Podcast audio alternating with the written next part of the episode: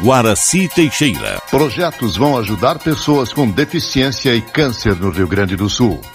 STF cobra explicações de Bolsonaro e Salles sobre desmatamento. Unicef transportará 850 toneladas de vacina por mês em 2021.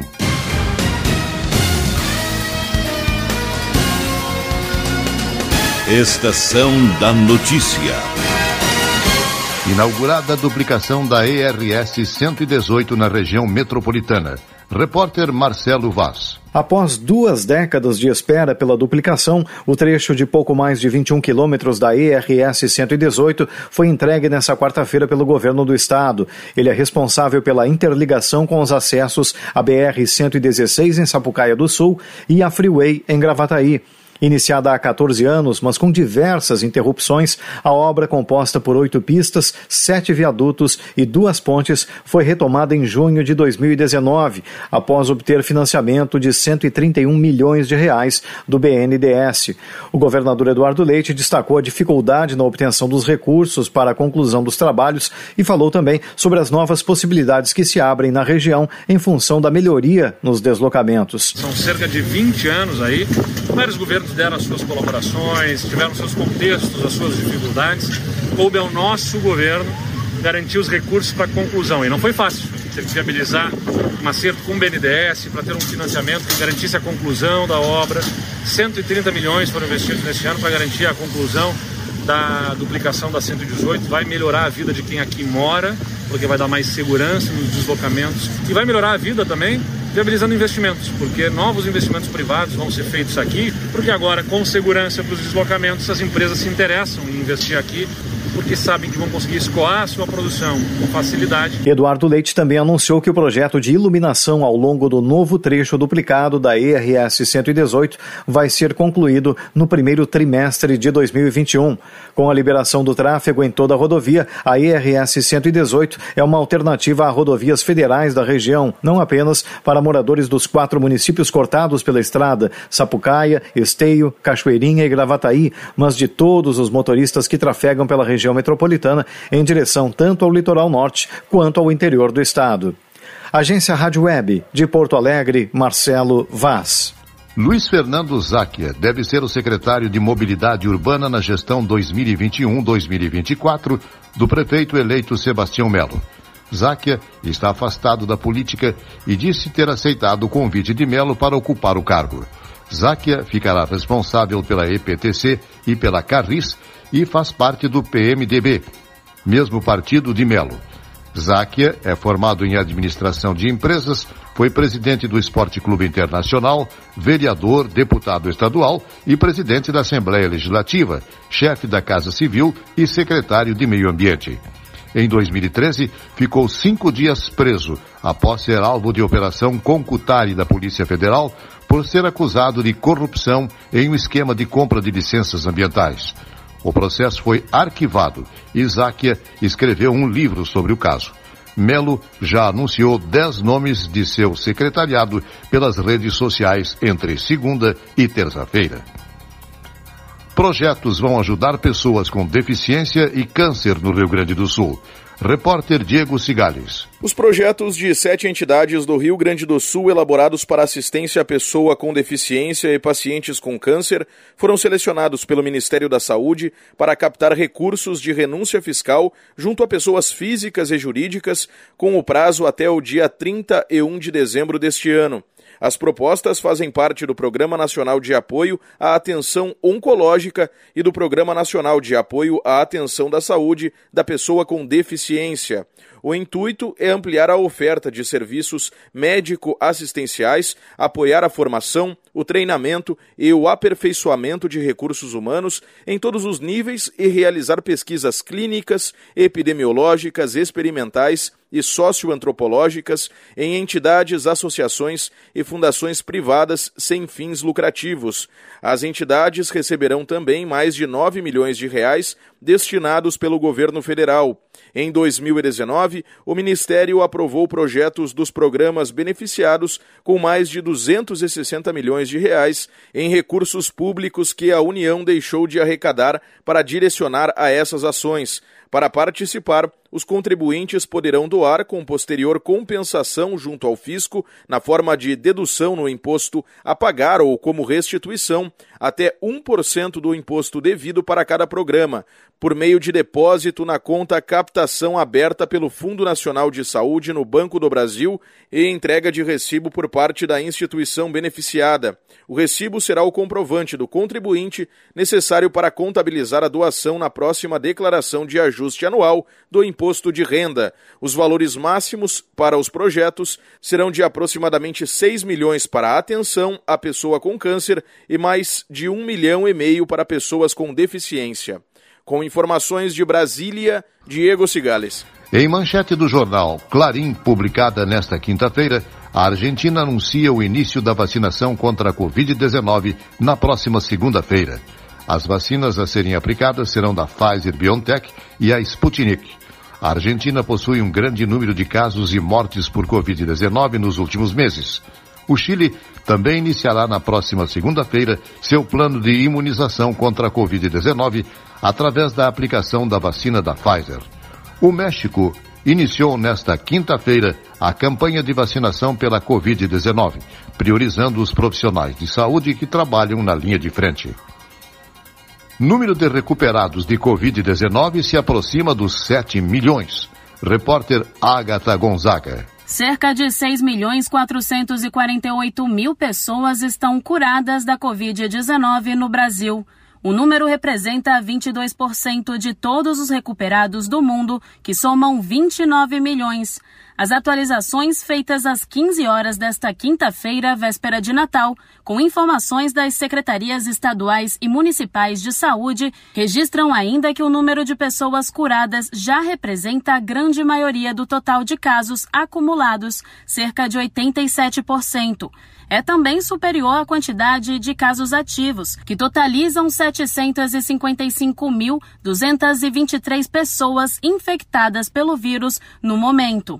A doença está presente em 99,9% dos municípios brasileiros, mas em 3.873 cidades brasileiras, o número de cidadãos infectados está entre 2 e 100 casos.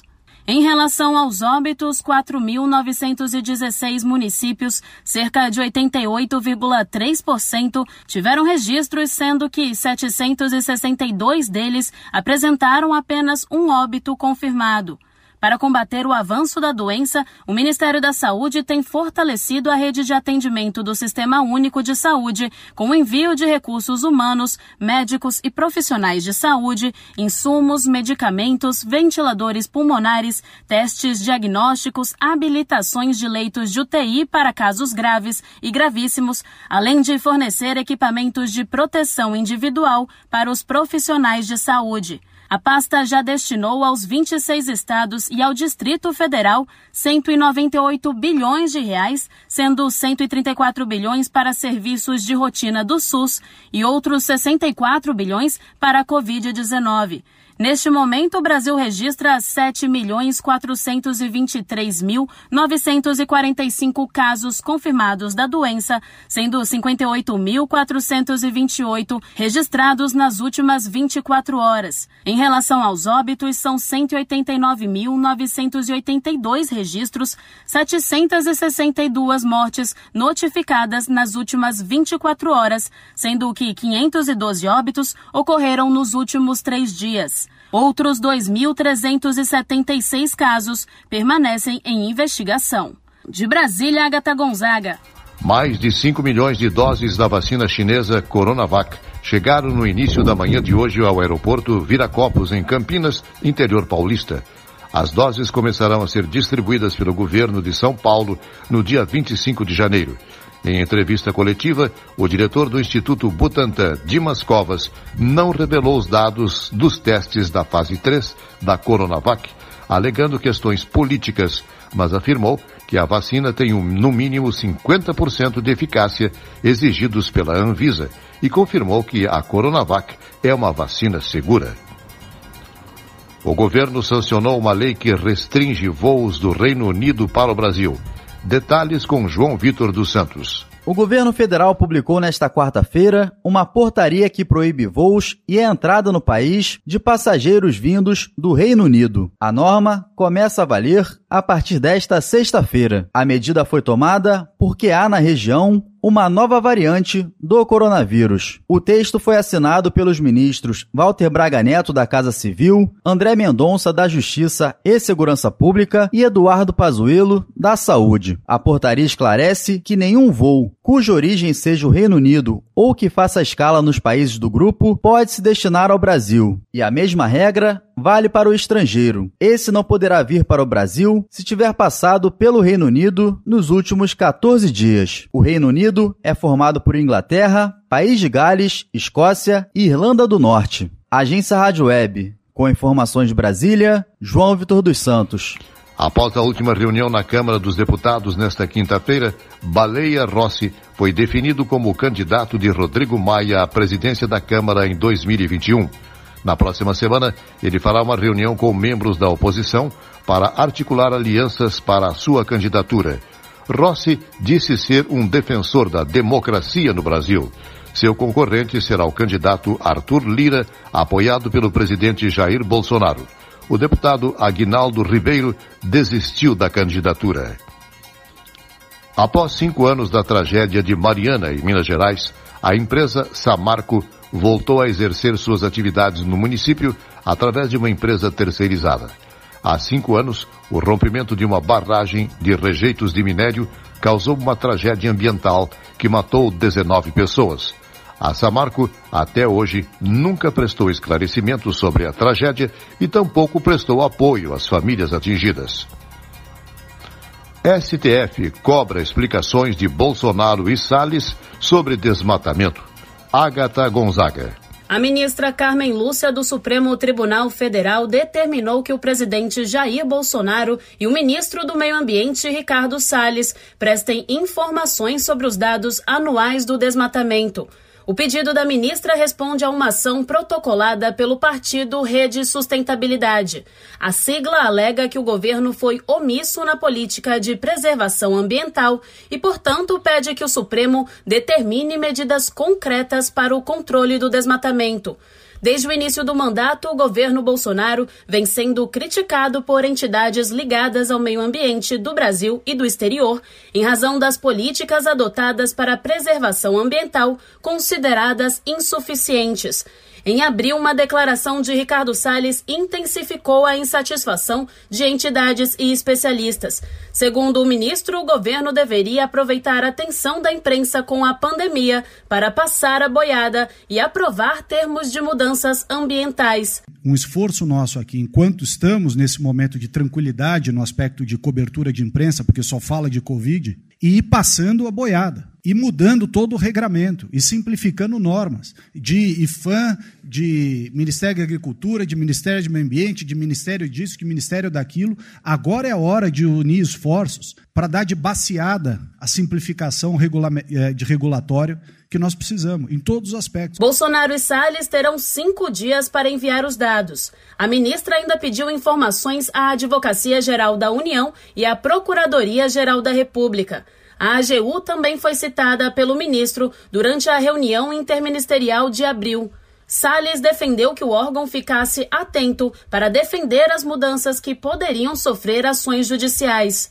A ministra Carmen Lúcia apontou que poderá analisar o caso independentemente do fato de a corte estar em recesso de fim de ano. Agência Rádio Web, de Brasília, Agatha Gonzaga. Os Estados Unidos divulgaram um relatório sobre o número de pacientes imunizados pela vacina da Pfizer nos últimos dias. Ao todo, foram aplicadas um milhão de doses em três dias, mas o país ainda apresenta um número grande de mortes pela Covid-19. Os Estados Unidos estão imunizando a população com vacinas Coronavac e Pfizer BioNTech. O presidente eleito Joe Biden já se imunizou, porém Donald Trump descarta o uso da vacina. Unicef transportará 850 toneladas de vacina por mês em 2021. Direto da Rádio ONU News, em Nova York, Mônica Grayley. Uma operação histórica e gigantesca foi assim que a diretora executiva do Fundo das Nações Unidas para a Infância, Unicef, descreveu o trabalho da agência de transportar a vacina contra a Covid-19 para crianças em todo o mundo. Em comunicado, Henrietta Ford diz que o Unicef está pronto para executar a tarefa de levar a imunização a 92 países de rendas baixa e média, em nome da iniciativa de vacinas COVAX e em parceria com a Organização Mundial da Saúde, OMS. O transporte de 850 toneladas de vacina por mês deverá ocorrer em parceria com empresas aéreas de forma priorizada. A imunização deve ser levada em aviões de carreira e de carga, mas voos fretados também são uma opção em alguns países pequenos ou com dificuldades de acesso. Um dos maiores desafios para a distribuição de vacina é o sistema de refrigeração e armazenamento das doses. O Unicef, a OMS e a Aliança de Vacinas Gavi produziram um guia sobre logística e fornecimento de imunização que deve ajudar os países a receberem, estocarem e gerenciarem as vacinas e produtos associados. O pessoal de saúde também deve ser treinado para executar todas as fases da operação já em 2017, foram instalados alguns refrigeradores de vacinas em países de renda baixa e até o fim do próximo ano, o Unicef deve apoiar a instalação de 70 mil unidades. A imunização contra a Covid-19 tem que ser armazenada em temperaturas de 2 a 8 graus Celsius. A agência da ONU também assiste governos com a preparação e execução de planos nacionais. Essa semana, o Unicef vai se reunir com mais de 300 especialistas em licitação de vacinas em todo o mundo para fortalecer os sistemas regulatórios e as redes de distribuição. E no próximo ano, a agência da ONU deve precisar de 410 milhões de dólares para ajudar os países a entregar as doses, diagnósticos, instrumentos e tratamentos contra a Covid-19. Da ONU News, Mônica Grayley, em parceria com a agência Rádio Web. Então é Natal. E este ano, para a sua segurança e a de todos, a recomendação das autoridades de saúde é que as celebrações sejam feitas sem aglomerações. A recomendação é da Fundação Oswaldo Cruz. Por estarmos em meio a uma pandemia, devemos celebrar o Natal em casa, dividindo o momento apenas com as pessoas que habitam a mesma residência. No entanto, se você vai receber convidados em casa ou se vai celebrar a noite de Natal em algum lugar que não seja a sua residência, precisa redobrar os cuidados para diminuir as chances de combinação pelo novo coronavírus. Use máscara, cobrindo nariz e boca o tempo todo. Tire apenas para comer ou beber.